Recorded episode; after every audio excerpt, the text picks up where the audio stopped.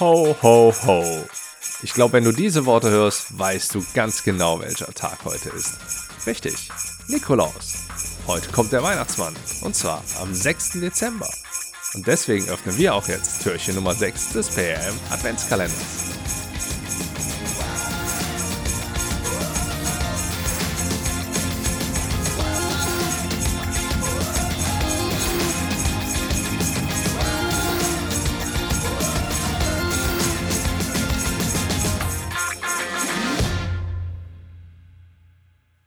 Mich heute auf ein Thema zu fokussieren, habe ich viel mit mir selber verhandeln müssen, denn dieses Thema bringt in meinem Köpfchen eine ganze Menge Spielraum mit sich. Zum einen könnten wir über Framing sprechen, ja, womit verbindet man den Weihnachtsmann?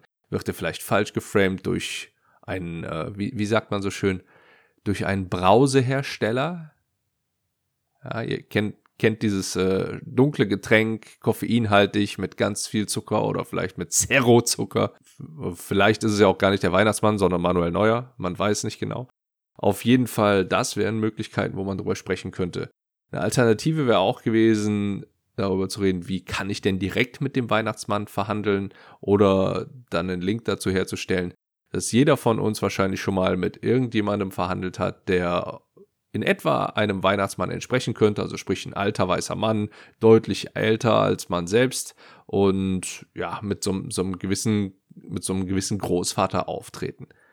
Was sich allerdings tatsächlich bei mir durchgesetzt hat, ist eine These, die ich jetzt einfach mal in den Raum stelle. Und zwar ist der Weihnachtsmann ja häufig im Team unterwegs.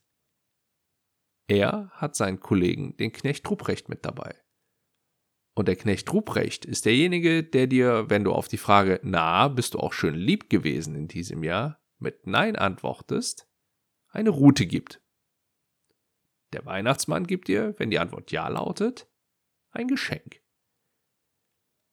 Jetzt überleg mal kurz, ob du eine solche Vorgehensweise schon mal irgendwie im Verhandlungskontext gehört hast. Hm. Mir fällt da direkt irgendwie Good Cop, Bad Cop ein. Und die These, die ich jetzt einfach mal in den Raum stelle, ist, der tatsächliche Erfinder von Good Cop, Bad Cop ist der Weihnachtsmann. Und da sind wir auch schon wieder direkt beim Framing, denn die Weihnachtsmann-Taktik ist etwas, was sich mit Sicherheit nicht so charmant anhört und für viele sind dann Polizisten doch eher als Feindbild anzusehen äh, oder in Gut und Böse zu unterscheiden, als es jetzt beim Weihnachtsmann oder Knecht Ruprecht wäre.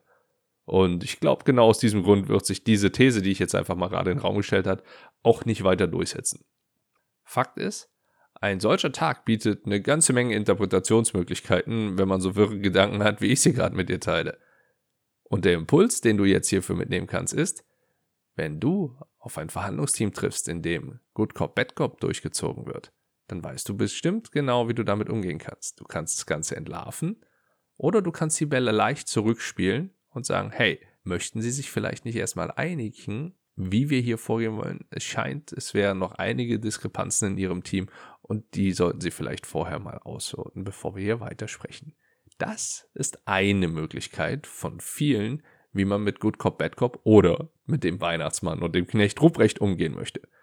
In diesem Sinne wünsche ich dir jetzt viel Spaß und einen wunderbaren Tag mit vielleicht ganz viel Schokolade oder allem, was für dich dazugehört. Ho, ho, ho. Bis morgen. Ciao.